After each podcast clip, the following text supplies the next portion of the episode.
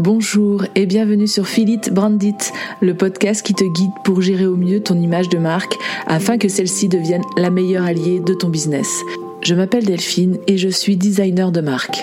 Avec mes 15 années d'expérience, je me suis construite au fil des années pour enfin me lancer à 100% dans l'entrepreneuriat en 2019.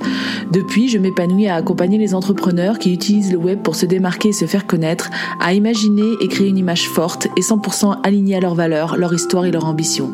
Chaque semaine, tu découvriras un nouvel épisode qui te guidera dans la gestion de ton branding, un condensé d'astuces et de conseils mêlant design, stratégie et émotion pour que tu puisses les mettre en application et ainsi déployer ton identité à 360. Si tu souhaites t'épanouir dans ton activité en diffusant une image de marque juste qui va travailler pour toi et attirer les bonnes personnes, alors abonne-toi pour ne louper aucun épisode. Et si ce podcast te plaît, je t'invite à en parler autour de toi et à laisser 5 étoiles sur ta plateforme d'écoute préférée.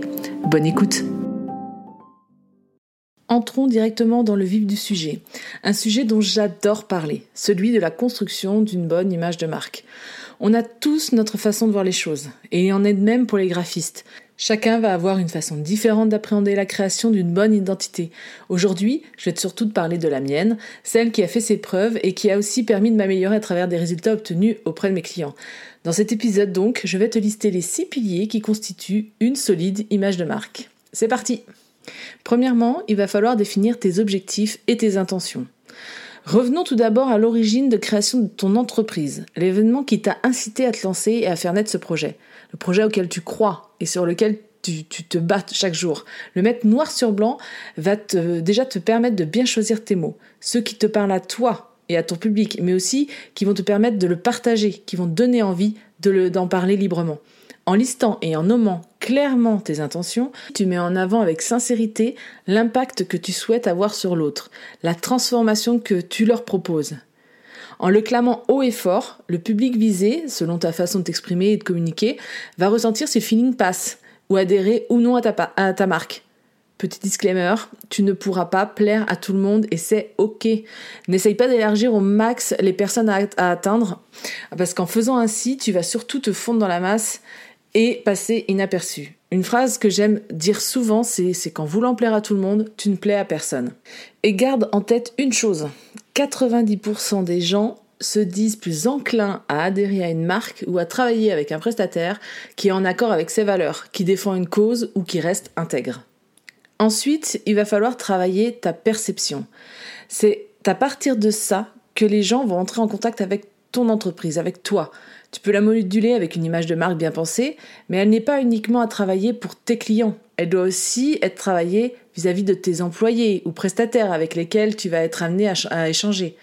Car tu vas forcément grandir, ton business va évoluer, et c'est peut-être déjà le cas. Mais si tu ne transmets pas les valeurs et ta vision à tes collaborateurs, comment peuvent-ils à leur tour diffuser les bonnes intentions de ton entreprise? Tous les supports de ta communication, interne ou externe, doivent être alignés et cohérents en diffusant le même discours. Pour cela, il faut bien choisir les termes qui vont définir ton entreprise, soigner tes supports de com et gagner en cohérence. Bien sûr, avoir un branding bien établi va t'y aider afin de structurer tes actions, de choisir le bon temps à employer, les bons supports à utiliser, la manière de t'exprimer, de transmettre, etc., etc.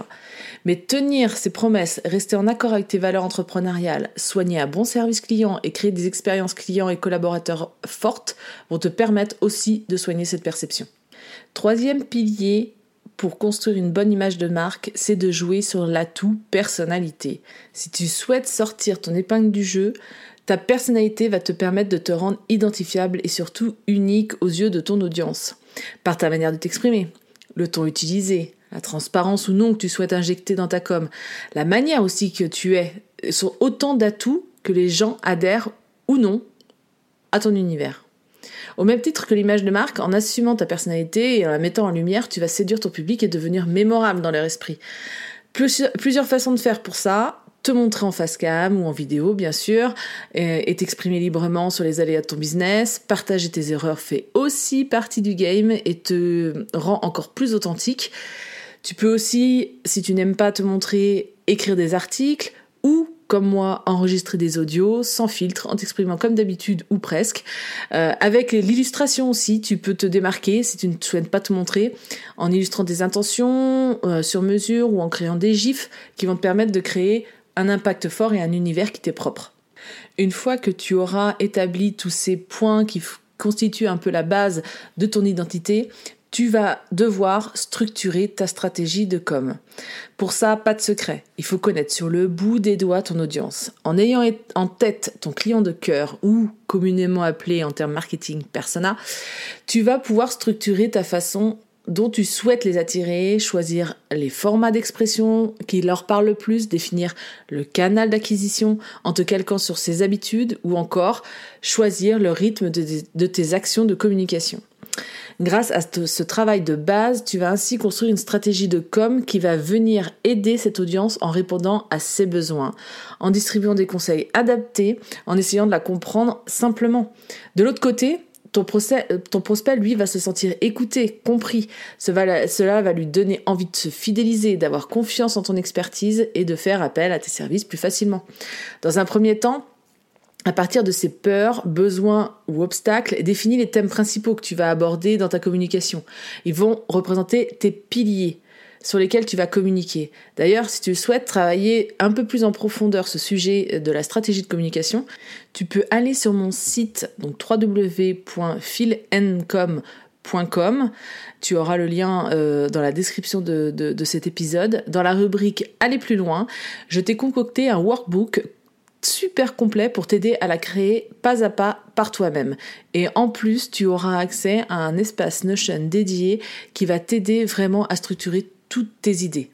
Maintenant que tes objectifs, ton intention, ton client idéal et les différents atouts que tu souhaites mettre en avant sont bien définis, il va falloir travailler le positionnement il va être en étroite collaboration avec le pilier précédent du client idéal. Car si tu ne définis pas avec précision le positionnement marketing de ton entreprise, tu rencontreras des, difficultés à communiquer de façon cohérente. C'est un jeu d'équilibre à trouver entre tous ces éléments. C'est pourquoi en mettant tout sur papier, tu vas pouvoir avoir une vue d'ensemble, prendre du recul et prendre surtout les bonnes décisions.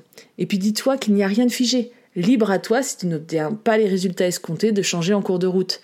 En approfondissant l'étude de ton client idéal, par exemple, en modifiant ta stratégie de com, en révisant ton positionnement, en modifiant tes objectifs, etc. etc. D'ailleurs, tes objectifs sur le long terme vont t'aider à clarifier ce pilier sur le positionnement. En effet, en sachant exactement où tu souhaites aller, tu vas ainsi mettre en place des services adaptés avec des prix qui séduisent l'audience à toucher. Par exemple, si tu souhaites avoir un chiffre d'affaires à 5 chiffres à la fin de l'année ou sur une période bien définie, il va en découler un certain nombre de ventes de tes services, divisé par le nombre de mois jusqu'à l'échéance. Voilà, ça va te donner un constat et tu vas vite te rendre compte si tu dois augmenter tes prix ou non. Ensuite, fais un tour d'horizon de la concurrence. Il faut toujours avoir conscience de ton marché. Et regarde les prix pratiqués. Énumère tes atouts, la valeur ajoutée que tu amènes à ton service ou produit et positionne-toi vis-à-vis de tout ça. Avec l'ensemble de ces éléments, tu sauras alors si tu es plutôt en bas ou en milieu ou en haut de gamme. Pas de préjugés, pas de jugement à injecter là-dedans. Si tu t'adresses à des gens qui n'ont pas beaucoup de moyens, alors évite de t'adresser à eux avec des offres premium. Ça semble logique, mais ce curseur peut vite faire basculer les choses. Et enfin, un des aspects et piliers à prendre en compte dans la création et dans la gestion d'une image de marque, c'est la vente de tes produits ou services. Et là, souvent, ça coince.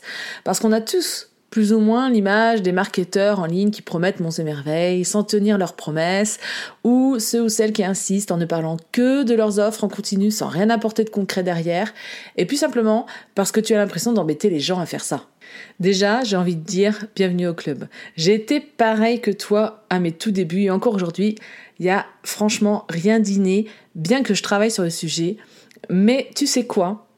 Tu n'as pas à te transformer en quelqu'un d'autre pour faire ça. Vendre n'est pas un gros mot, mais il y a un vrai travail de déconstruction à faire autour de ce mot. Vendre, ce n'est pas se mettre en avant, ce n'est pas embêter l'autre, ce n'est pas non plus saouler son audience. Il faut plutôt que tu te dises qu'en mettant en disposition ce produit ou ce service que tu as créé, tu vas venir aider l'autre à résoudre un problème bien précis avec lequel il galère peut-être depuis des mois, voire des années, et que ton approche ou ta façon d'amener les choses, grâce aux valeurs notamment qui te caractérisent ou la confiance que tu as su injecter dans ta com, lui permettra de passer le cap avec toi. Bien sûr, Il faut parsemer ces informations de façon respectueuse et éviter de s'immiscer tous les deux jours dans leur boîte mail ou sur ton feed en ne parlant que de tes offres. Il faut en général une proportion de 80% de contenu inspirant et gratuit contre 20% de contenu promotionnel environ. Et les moyens pour en parler sont divers là aussi. Tu peux t'amuser et utiliser différentes façons de communiquer. Utiliser des posts avec des carousels qui mettent en avant les atouts de ton offre, des infographies qui sont, qui sont ludiques et faciles à comprendre, les illustrations qui donnent une dimension plus fun à ton contenu, la vidéo avec des réels punchy qui donnent du boost à ton message, ou encore la photo qui peut réussir à faire passer un, un message avec plus de jolies émotions. Dans tous les cas, la notion de plaisir ne doit pas passer en second plan, au même titre que le respect de ta personnalité ou de tes envies. Plus tu t'écouteras et plus le message à passer semblera fluide et naturel. En travaillant en profondeur ces six piliers que je viens de t'énoncer, tu vas pouvoir établir une image de marque cohérente et solide. Bien sûr, que cela va te prendre du temps et pas mal d'investissement au début, mais en définissant ces bases, tu vas pleinement prendre possession de ta com et ne plus la subir. Tu vas savoir quoi dire et comment tout en te respectant. Et c'est comme ça que le message auprès de ton audience sera la plus facile à capter. Et si tu as besoin de conseils complémentaires, sache que je me rends disponible pour toi par mail ou sur Instagram, alors n'hésite pas. Et voici ce qui signe la fin de cet épisode. Je te remercie de l'avoir écouté jusqu'au bout. Tu trouveras toutes les notes du podcast sur mon site www.philencom.com slash podcast. Tu trouveras le lien ci-dessous. Et bien sûr, si l'épisode t'a plu, n'hésite pas à me laisser un commentaire. Je me ferai bien sûr un plaisir de te répondre.